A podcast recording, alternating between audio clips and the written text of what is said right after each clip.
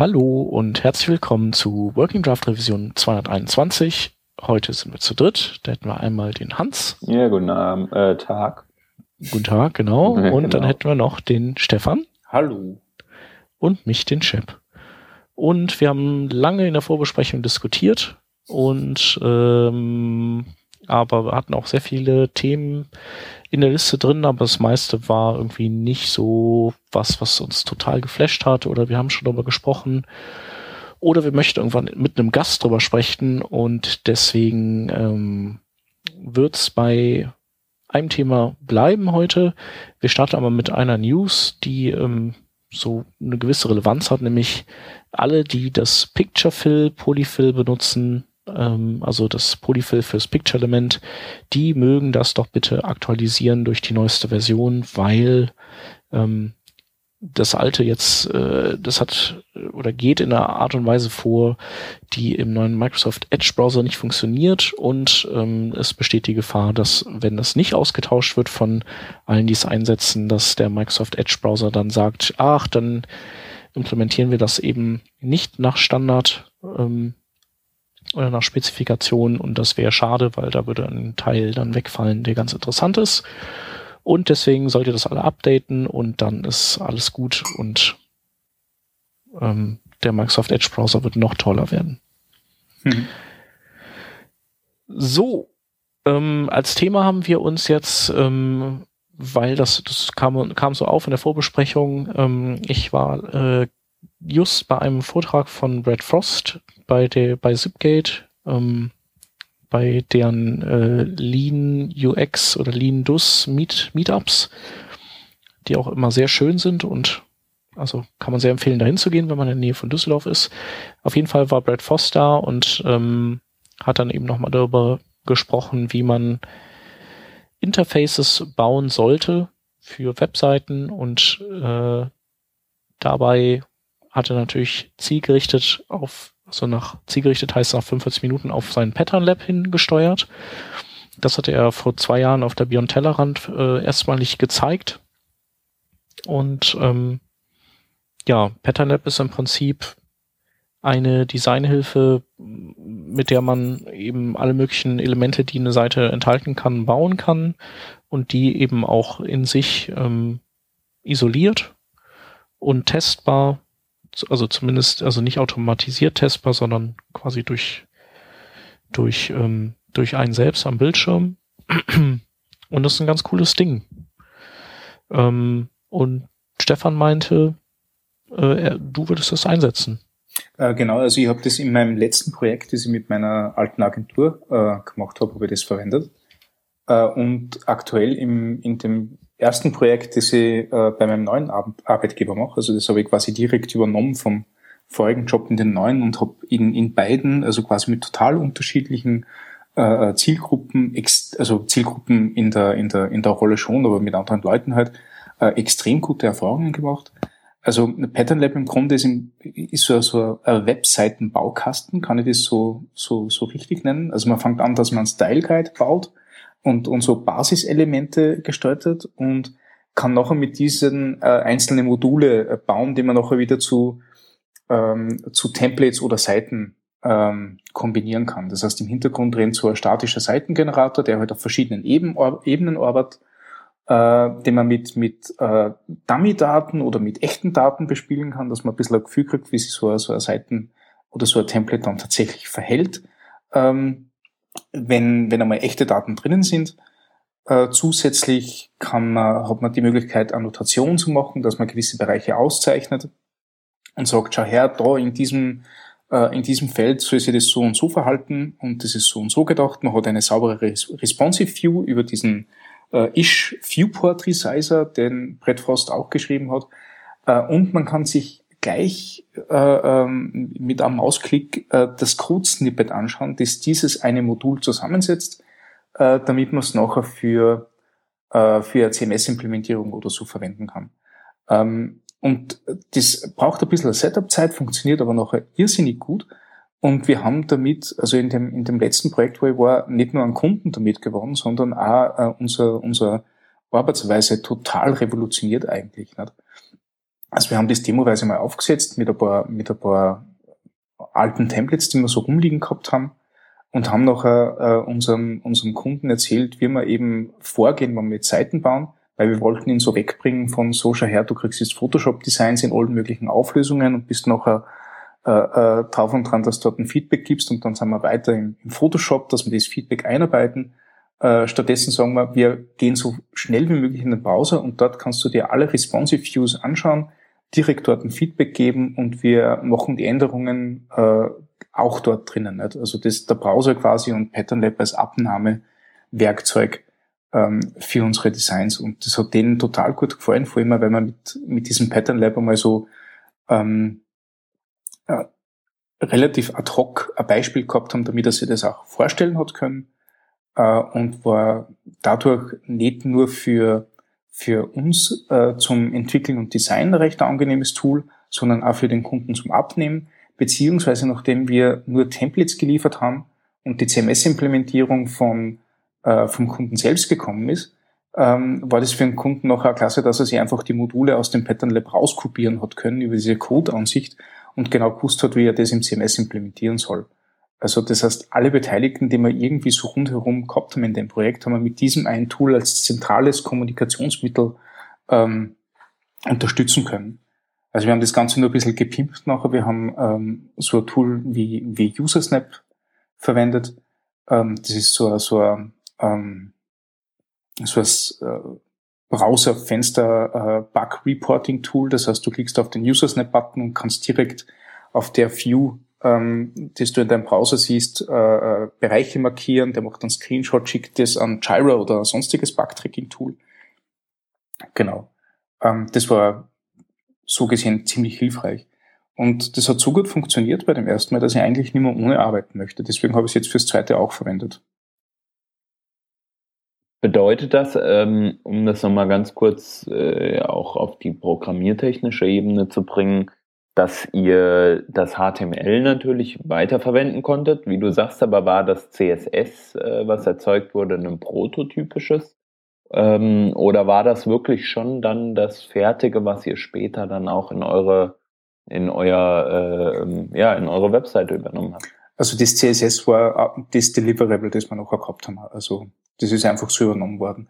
Das Schöne ist beim Pattern Lab, dass du, also du arbeitest mit Mustache-Templates, ähm, dass du, ähm, wo du deine Bausteine äh, ähm, kreieren kannst, wo du dann auch sagen kannst, okay, ich bitte diesen anderen Baustein von einer äh, von einer Ebene darunter oder darüber integrieren. Das geht also geht in beiden Richtungen, wo man sagt, okay, ich habe jetzt ähm, den einen Baustein in dieser Kategorie und den möchte in der höher liegenden Kategorie inkludieren, zum Beispiel ein Molekül in einem oder ein Modul in einem Template geht es relativ einfach.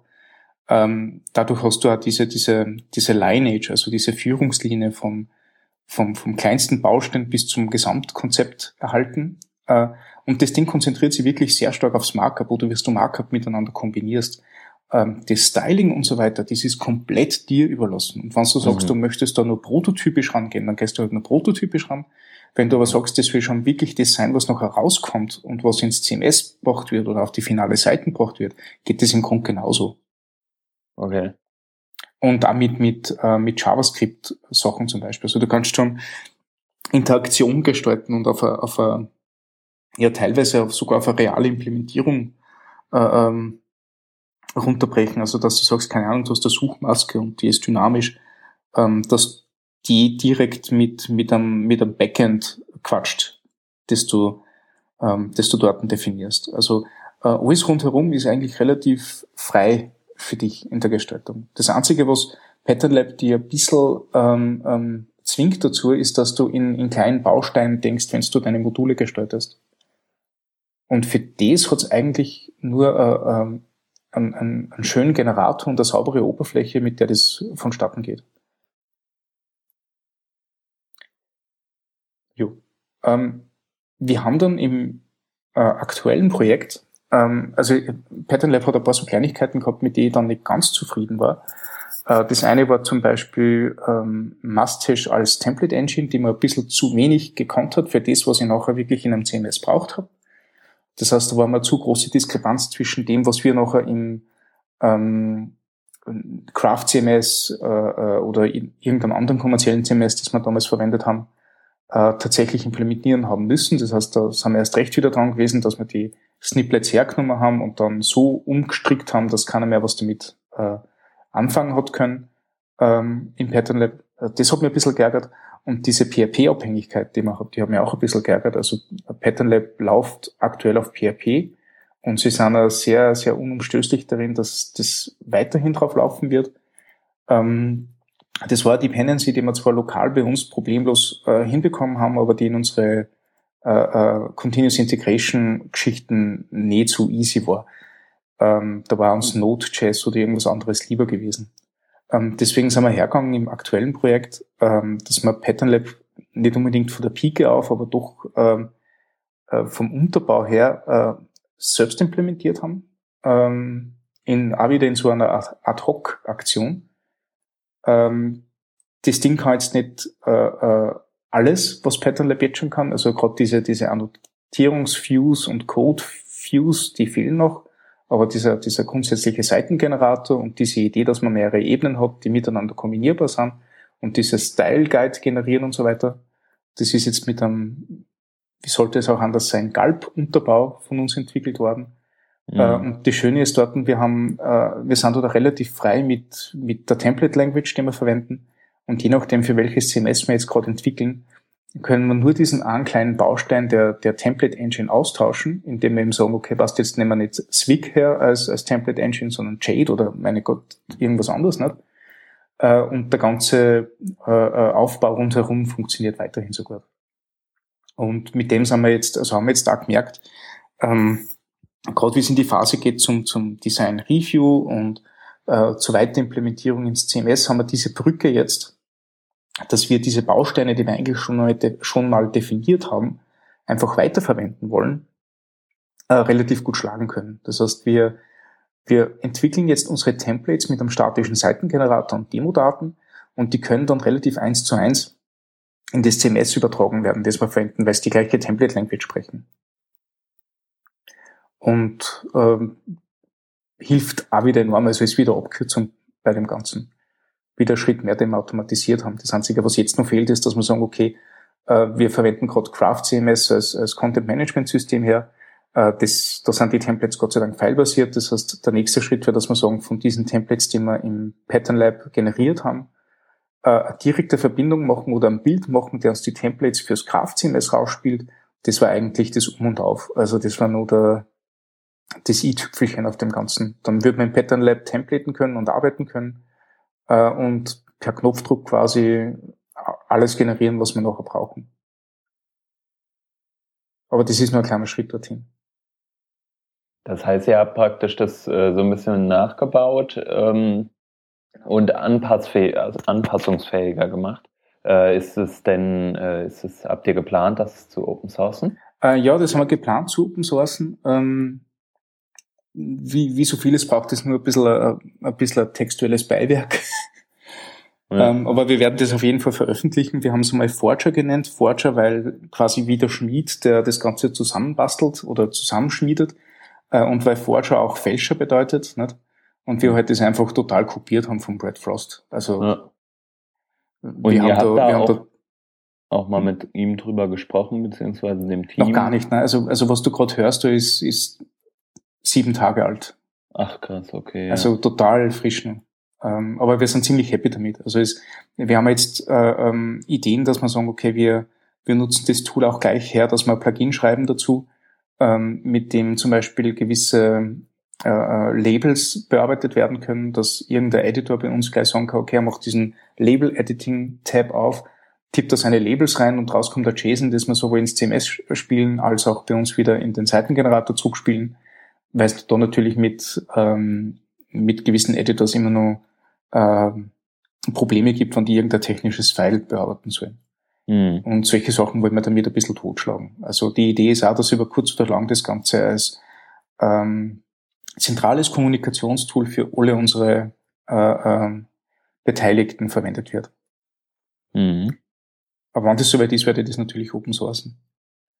Ähm, die, die Schöne dabei ist, wenn man mit Pattern Lab arbeitet, und das ist ja das, was der, was der Shep eingangs erzählt hat, Ähm, du kannst halt wirklich die auf ein Modul konzentrieren, ähm, das entwickeln, schauen, wie das ausschaut, in allen Responsive-Ansichten äh, ausprobieren, ob das also funktioniert. Und noch inkludierst du das in einer Seite und merkst, hey, das funktioniert dort doch genauso. Nicht? Und das ist wirklich sauber. Und die Schöne ist dort, äh, äh, mein ganzer Arbeitsworkflow richtet sich auf einmal danach. Also wenn es darum geht, dass ich ähm, so ein Call-out-Modul mache, das quasi in so einem in so einem Raum ist und so weiter. Äh, also einfach nur, nur im Fließtext ein besonders hervorgehobenes Ding. Ähm, dann, dann sehe ich gleich, ob das für sich funktionieren kann und zwei Klicks weiter, ob das in Zusammenhang mit irgendwelchen anderen Bausteinen auch funktionieren kann. Äh, konzentriert habe ich mich aber auf das Modul selbst und das beeinflusst die Art und Weise, wie ich die Styles dafür mache und falls nötig, wie das äh, JavaScript dafür mache. Also das ist wirklich sehr fokussiert auf einen Bestandteil. Und das macht äh, extrem viel Spaß. Also man, man hat dann im Endeffekt äh, einen viel besseren Überblick über, über Nebeneffekte, falls welche auftreten, äh, beziehungsweise über den, den Scope für deinen, für deinen Baustein, das du hast. Ähm, ich glaube, ich glaube, Hans, du hast dir sehr, sehr häufig mit, ähm, mit modulbasierten, äh, modulbasierter Webentwicklung beschäftigt. Mhm. Ähm, das Schöne ist, dort habe ich quasi ein Tool, das mir aktiv dabei unterstützt, weil alles ein Modul ist. Und ich kann so viel, so viel Modulebenen wie nur nötig einziehen dort. Also, also, wenn ich, wenn ich der Meinung bin, dass, ähm, dass ich äh, was feingranulareres oder was grobgranulareres brauche, dann ziehe ich einfach so eine Ebene ein und das Ganze kann ich dort dann wieder kombinieren. Und das macht, also, das ist unglaublich hilfreich. Genau, also ähm, soweit ich das verstehe, ist, setzt dieses Pattern Lab ja auch auf dieser äh, Atomic Web mhm. Development Geschichte auf. Äh, Im Endeffekt, das ist ja auch so eine Idee, die dem modularen, äh, der modularen Webentwicklung sehr, sehr nahe steht. Aber genau das ist ja auch das Problem, nämlich dass man erstmal Leute dazu bekommen muss, in dieser Art und Weise zu denken. Wir sind da jetzt, aber ich war zum Beispiel vor einiger Zeit in einer Agentur, habe da ein bisschen ausgeholfen und habe festgestellt, die Leute oder dieser eine Developer, der da auch mit dran saß, ähm, der hat zwar auch in Modulen gedacht, aber der hat jetzt gar nicht so, so gedacht, wie kann ich denn ein Modul so gut es geht abstrakt behandeln, um mhm. dann Varianten davon zu bilden, sondern der hat halt gesagt, jede Variante ist ein eigenes Modul. Das wird praktisch gar nicht mehr, äh, man, man versucht gar nicht irgendwelche Variationen davon zu bilden. Ähm, vielleicht auch einfach, weil die, sag ich mal, das abstrakte Denken noch nicht so, noch nicht so in diesem, auf diesem Weg war, den wir jetzt äh, mhm. aktuell mhm. haben. So. Da, ich denke, da ist es auch schwierig oder da, da ist es auch wichtig, äh, dass, dass man das erstmal erlernt, bevor man dann das Pattern Lab beispielsweise richtig benutzen kann. Mhm. Das Tolle ist, Pattern Lab äh, gibt ja schon mal so, also was es gibt vor, ähm, es hat schon mal so einen, einen Demo-Baukasten, mit dem du ein bisschen experimentieren kannst, damit du äh, wohler fühlst damit. Und genau dieses Ding von wegen Variation von einer, von einem bestimmten Element oder ein, ein bestimmten Modul kreieren, das ist dort relativ gut abgebildet. Und wir haben das auch sehr aktiv gemacht, weil bei dem Projekt, das war so eine Tourismusseite und die hatte halt verschiedene äh, Startseiten für verschiedene Standorte gehabt. Nicht? Also in, in Wien, Innsbruck und, und weiß Gott noch wo. Und ähm, die, die haben sie durch, durch Kleinigkeiten unterschieden. Ähm, das war aber mit, mit im, im Grund, so wie das, äh, so wie die, die Styles dafür fertig waren oder so, äh, war das nur äh, drei Zeilen Code, den wir in einer Konfigurationsdatei ändern haben müssen, damit wir die visuelle Wiedergabe vor dem Ganzen haben, als Variation vor dem ursprünglichen. Und das geht dort eigentlich relativ gut. Aber die stimmt schon, du brauchst zuerst einmal die Denke. Und das war bei, bei uns, also bei dem Projekt waren ja ziemlich viele Köche am, am, am Werk. Äh, das war gerade in, in der Agentur in so einer Phase, wo halt äh, ein bisschen Fluktuation war aus, aus diversen Gründen. Ähm, da bin ich halt quasi unter Anführungszeichen mit gutem Beispiel vorangegangen und habe halt den, den Grundstock einmal gebaut und habe viel Zeit investiert, dass ich die Leute, die noch wirklich tatsächlich die Templates ausgearbeitet haben oder diese Designs umgesetzt haben in, in Styles und Markup, äh, wissen, mit, mit was sie es hier zu tun haben. Und ähm, das hat, keine Ahnung, Stunde Übergabe und so weiter hat das schon gedauert, nicht?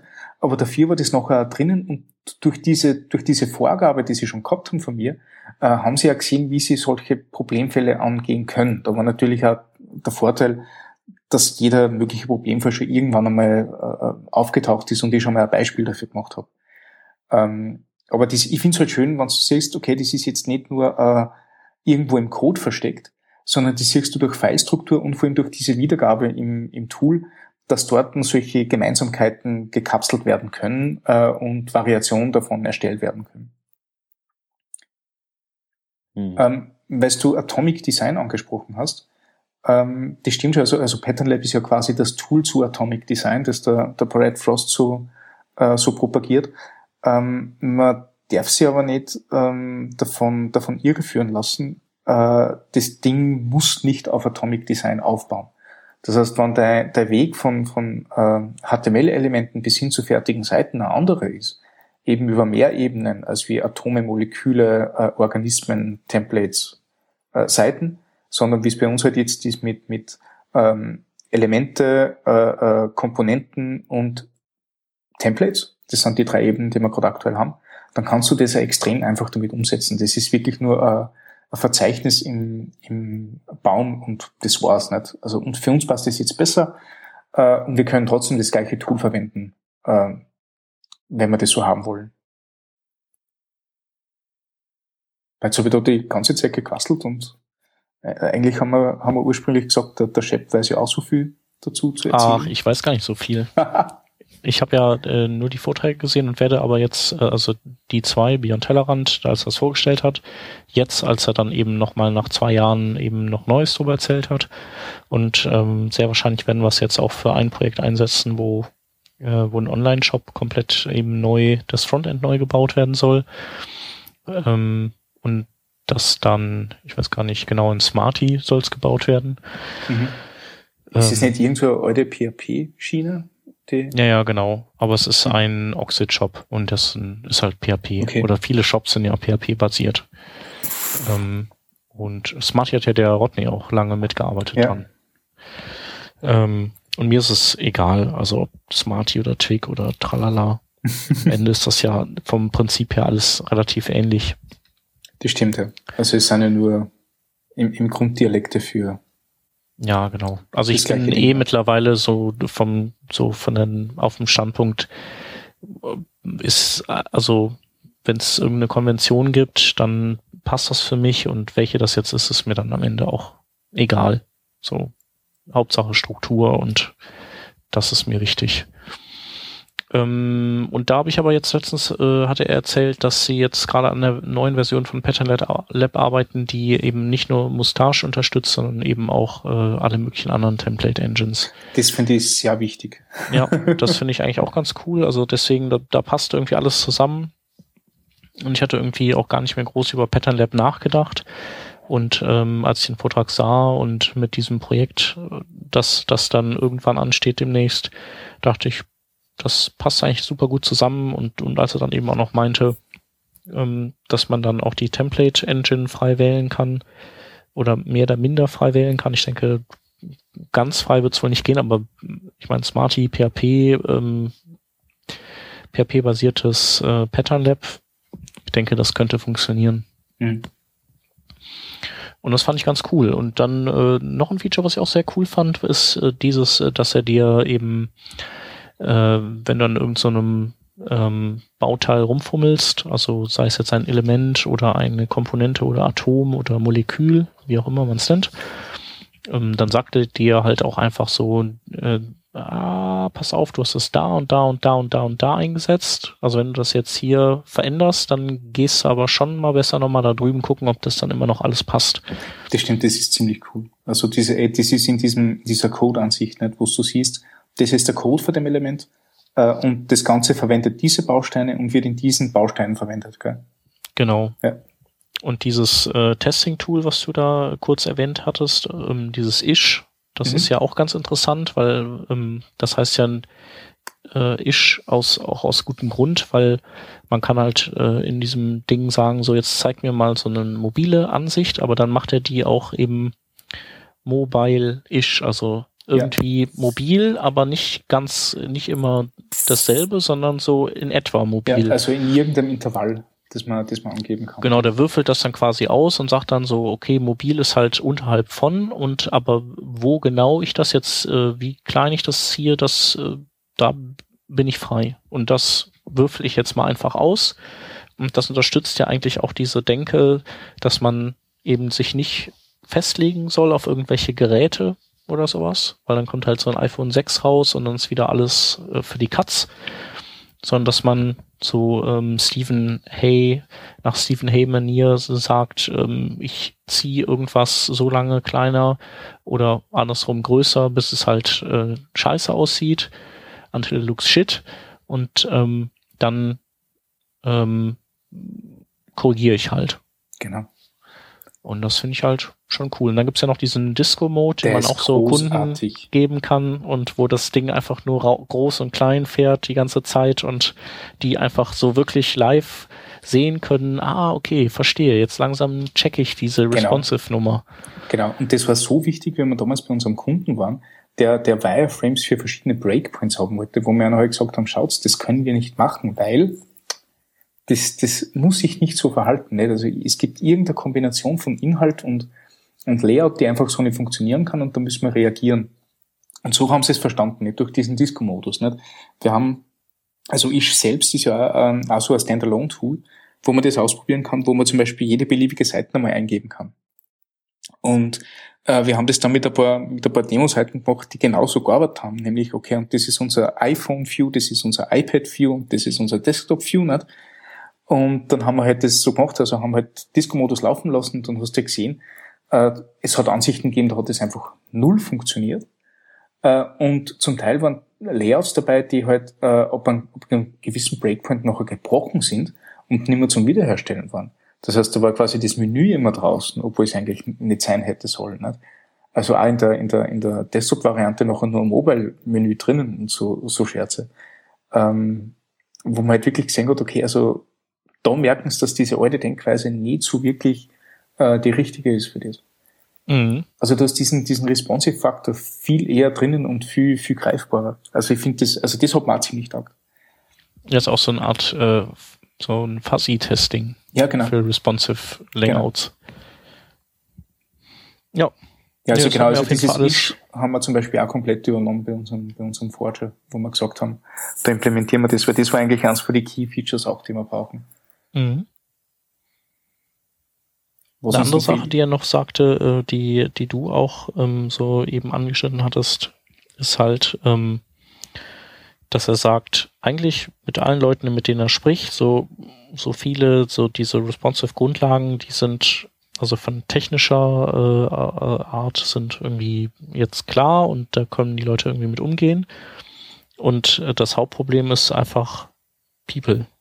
Mhm. Also Leute da zu onboarden in diese Denke und die, ähm, also das, die sind im Prinzip sind Leute und vielleicht äh, Mitarbeiter oder Kunden und so, die einfach nicht auf diesem das Mindset schon haben, dass, dass das die größte Herausforderung ist, die ähm, da mit an Bord zu bekommen, dass mhm. die dann und, und da ist natürlich so, so ein so ein Ish-Werkzeug, wie du meintest, einfach total gut. Ja, und, und also eben in der Kombination mit einer klaren Live-Darstellung, dass man sagt, okay, also das ist halt jetzt diese Größe, kommt dann meistens eh die erste Frage, ja, und warum ist das jetzt 326 Pixel groß? Welcher Telefon hat denn das?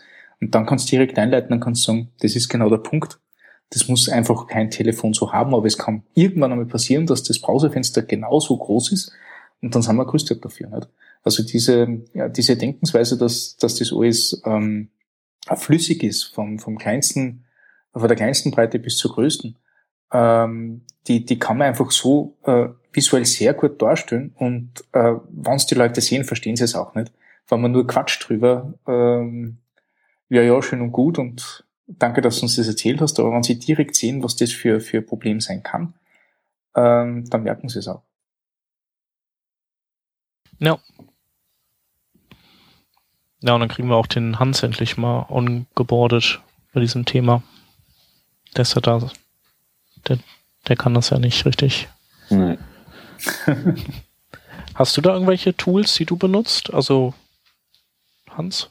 In, in mm. deinen Projekten, die so in, die Richtung gehen? Nee, Oder so das also, Ish, hast du das mal benutzt? Ja, ich habe da mal selbst so ein Skript geschrieben, weil ich nicht oder weil ich, weil es das Tool entweder noch nicht gab, öffentlich, oder weil ich, äh, also, oder zum Einbinden zumindest nicht. Wir haben mal so, ein, so eine Art Pattern Library, Übersicht, Dashboard, wie auch immer, selbst gebaut. Äh, in dem großen Projekt, von dem ich auch öfter mal spreche, ähm, was ich jetzt vor einiger Zeit äh, betreut hatte.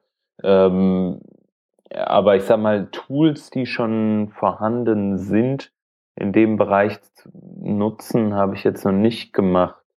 Ähm, ich überlege gerade so ein bisschen, hm, es gibt ja zum Beispiel bei React oder auch bei, bei äh, was weiß ich, generell Webkomponenten gibt's ja immer wieder jetzt irgendwelche Sachen, die, die hochpoppen von wegen, hier gibt's schon fertige Module für deinen Kalender oder sonst irgendwas. Ähm, also wenn man irgendwie einen Kalender auf dem Bildschirm anzeigen will, so wie mit jQuery UI früher. Ähm, was ich da benutzt habe, ja, ist Material UI so ein Framework, was praktisch Material UI oder Material Design hat äh, und auf React aufbaut. Aber ich glaube, das ist nicht unbedingt vergleichbar mit dem, äh, was wir jetzt hier eben äh, besprochen haben. Deswegen, nee, in dem Bereich habe ich bisher noch nichts verwendet. Könnte ich mal machen. Ich könnte es mal ausprobieren, wie das mit, äh, mit Pattern Lab funktioniert, eventuell in einem kleineren nächsten Projekt und dann. Ich meine, es ist halt cool, so ein, so ein, so ein Style Guide zu haben, vor allem. Dass die Vorteile, die ihr jetzt genannt habt, oder vor allem du, Stefan, von wegen äh, Zusammenarbeit und so weiter und so fort, dass ich denke, das sind schon alles äh, sehr gute Punkte, ähm, die dafür dieses Tool sprechen. Auf der anderen Seite auch wieder der Overhead, den ihr auch äh, erklärt habt. Ich denke, äh, in vielen Projekten macht es Sinn, diesen Overhead einzugehen. Gerade wenn es sich dem Kunden besser verkaufen lässt. Hier, Digga, guck doch mal, du brauchst, äh, brauchst responsive Webdesign, weil äh, sonst funktioniert das hier nicht, äh, wenn ich hier Disco Mode anmache und dann sagen die, wow, ja geil, Disco Mode. Ähm, also Warst von du dabei? Daher, äh, aber ja, ich, Aber der Disco-Mode ist ja auch so cool, der, der macht ja so, der, der regt ja so an, auch irgendwie, dass ein Kunde da drauf drückt, weil er einfach Spaß damit hat. Mhm. Ja, genau, genau. Und er hat auch Lust, dann was kaputt zu spielen damit.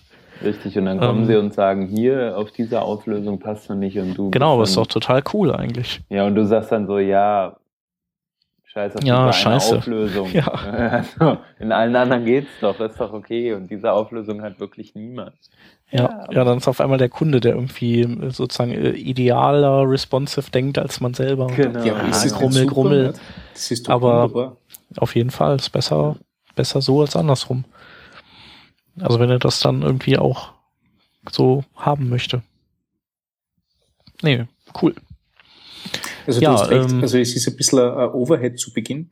Ähm, wir haben halt jetzt angefangen, dass wir das Ganze, also eben das ist ja das Ding, das wir open sourcen werden, äh, so kapseln können, dass wir für ein weiteres Projekt quasi wieder das gleiche System einfach ausrollen und wiederverwenden können. Äh, nachdem ich jetzt nämlich in einer Agentur bin, äh, sind die, ist die Anzahl der Projekte, die wir jetzt natürlich haben, ein bisschen weniger. Ähm, dafür die, die Lebensdauer von so einem Projekt aus Entwicklersicht ein bisschen länger. Und da ist natürlich total hilfreich, wenn du äh, immer so quasi nicht nur den Style Guide, sondern gleich ein bisschen, ein bisschen mehr äh, äh, dabei hast, das man, das man weiterverwenden kann. Und wo man wieder zurückgehen kann, falls man meint, okay, man hat irgendwas vergessen von früher.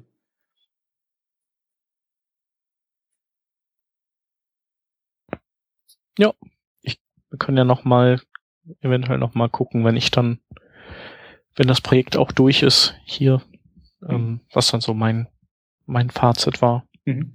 Äh, eine Frage habe ich noch, nachdem du ja quasi den, ja. den Ersteller selbst äh, gehört hast, wie er Pattern Lab propagiert.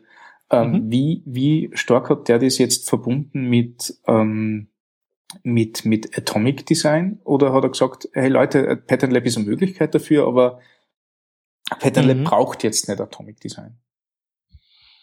Ähm, also das hat er so nicht direkt gesagt, ähm, aber ähm, ja, ich glaube, das Atomic Designs, da, da reitet er jetzt nicht drauf rum. Für ihn ist es mhm. halt, er kann es halt irgendwie ähm, mit diesen Atomen und Molekülen und so weiter, kann er das irgendwie dann alles so ein bisschen besser herleiten, warum man irgendwie das so machen soll. Mhm. Ich glaube, das ist okay. für ihn, er ist ja auch Berater und ähm, für ihn ist es halt einfach auch ein gutes Werkzeug, ähm, weil es, weil sich Leute das besser vorstellen können, als wenn er sagt, hier ist Max oder mhm. Bam. Mhm. So, da muss man irgendwie ein bisschen, bisschen mehr erklären, weil, weil es sich äh, nicht äh, entlehnt aus irgendwas, was wir kennen. Ich, Aber, ich finde es nämlich ähm, recht interessant, weil ich auch mir jetzt, ähm, seit ich so, so massiver äh, Pattern Lab Nutzer bin, ähm, sehr gern äh, ähm, Podcasts an zu dem Thema oder ich lese Artikel zu dem Thema oder Präsentationen, die ich mir anschaue. Und da, da ist jetzt Mal, wenn so ein Vergleich ist zwischen verschiedenen Style Guide Tools, ist Pattern Lab natürlich dabei. Ähm, mhm. aber sie sagen, es ist strongly opinionated. Weil man denkt, na eigentlich gar nicht. Das, das Einzige, was dir ein bisschen zwingt dazu, ist, dass du ähm, dass du, dass du verschiedene Kategorien machst, wie du deine, deine Bausteine äh, äh, organisierst. Aber selbst das ist nicht einmal äh, äh, nötig. Du kannst ja sagen, du möchtest nur ein Style Guide machen und gut ist. Ne? Mhm. Das finde ich eigentlich recht interessant. Also irgendwas geht da anscheinend in der, in der Kommunikation verloren, dass jeder die Meinung hat, ja, also was der Pattern Lab ist eigentlich nur dazu da, dass du ein bisschen Atomic Design kannst und pff, ja, ja. wenn du das nicht ja. willst, ist blöd und das stimmt ja eigentlich nicht. Mhm. Ja. Nee, hast du ja, hast du ja auch gerade gesagt, also du kannst es ja einsetzen, wie du willst. Und das genau. hat er auch gesagt. Also im Prinzip ist es wurscht, ob man jetzt Atomic macht oder Smacks oder was anderes. Ähm, also ist ja alles ähnlich und es geht ja da sozusagen um den Grundgedanken einfach. Hm. Um, und teilweise fand ich jetzt auch sein, sein, seine Einteilung auch gar nicht so super, mhm. weil was ist halt äh, irgendwie ein Molekül und was ein Organismus. Ganz also genau. Ich finde, er hat dann einen Ticken zu viele Stufen ja. drin und hat das, er hat dann auch sogar noch ein Beispiel gemacht und dadurch, in dem Beispiel war es jetzt auch gar nicht, das war eigentlich auch so ein Beispiel, wo ich gedacht habe, ja, also, aber im Endeffekt ist das ja, brauchst du trotzdem nicht. Äh, Ganz genau. Also das war zwei noch das war der Punkt, wo wir gesagt haben, das ist uns ein bisschen zu viel und wir wissen jetzt nicht, gehört das jetzt in die Moleküle oder in die Organismen. Deswegen haben wir genau diese Ebene jetzt auf, auf Komponenten äh, äh zusammengeschoben. Ja. Ähm, und das ist das ja auch Einzige, total in Ordnung. Hab, ja, das Einzige, wo ich gesehen habe, dass das Sinn ergibt, ähm, ist bei der Navigation, also bei der Header-Navigation, wo du halt ein Suchfeld hast und wo du halt eine, mhm. äh, äh, Hauptnavigation, eine Subnavigation, ein Logo hast und das Ganze noch in eine Navigation äh, kombinierst, aber außerhalb von dem eher, eher, eher nicht so. Also das war mir dann eh, wie du gesagt hast, ein bisschen zu viel des Guten. Mhm. Ja. Aber ich meine, im Zweifelsfall muss man es auch gar nicht so genau sagen können, was wo reingehört. Also genau. das packt man halt einfach irgendwo rein und gut ist. Ganz genau. Das ist so, wie wenn man sich zu viel Gedanken darüber macht, ob das jetzt Article oder Section oder Aside ist.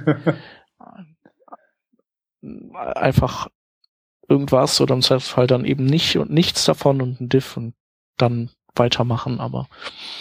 Genau. Ja. Ja, cool. Sollen wir die Links machen? Machen wir die Links. Die also ist ja. total spitze für das, dass wir kein Thema gehabt haben, haben wir jetzt eigentlich ziemlich lange über Thema gequasselt. Ja, haben wir hingekriegt. Das stimmt. Ich habe dich mal auf den ersten Link gelegt, den Hans auf die nächsten zwei und mich auf die letzten zwei. Okay, was war der erste mitgespielt? Ah, okay. Äh, mhm. äh, Fange ich gleich an? Ja. So. Ähm, die, die Sarah Suaidan ähm, hat wieder einen SVG-Artikel geschrieben, der wahnsinnig umfangreich gut ist.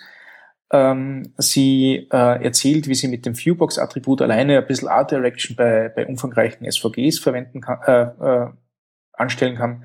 Also anstatt dass man jetzt versucht, jetzt großartig einen Bildausschnitt zu, zu machen und so weiter, einfach Viewbox-Attribut nehmen und den Bildausschnitt selbst bestimmen. Ähm, der Artikel ist extrem umfangreich, also noch also jetzt echt keine Fragen mehr geben, wie man das verwenden kann. Und ein ziemlich gutes Beispiel, wie ähm, das Viewbox-Attribut ähm, oder oder ja, jetzt bin ich jetzt bin ich rausgerutscht. Ähm, ein ziemlich gutes Beispiel dafür, ich, keine Ahnung. Du meinst, dass sie, dass sie, dass sie diese, diesen Vorschlag macht, dass es äh, Viewport auch als CSS-Property geben sollte? Oder ja, was? genau, das vielleicht. Genau. Nein, ich habe ich hab total irgendwie jetzt einen Satz gehabt, den ich beenden wollte und der Sinn ergeben hätte, aber das ist der hat auch total Sinn total ergeben. Verloren. Hm? Da muss man nur lange drüber nachdenken. Ja. Und dann?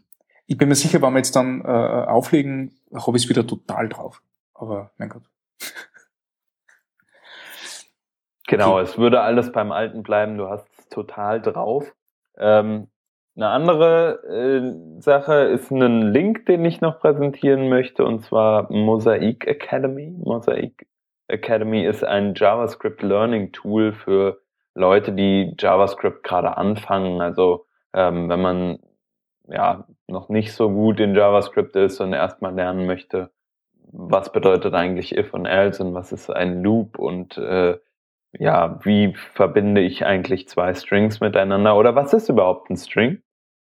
Derjenige kann sich mal oder diejenige kann sich mal äh, Mosaik anschauen.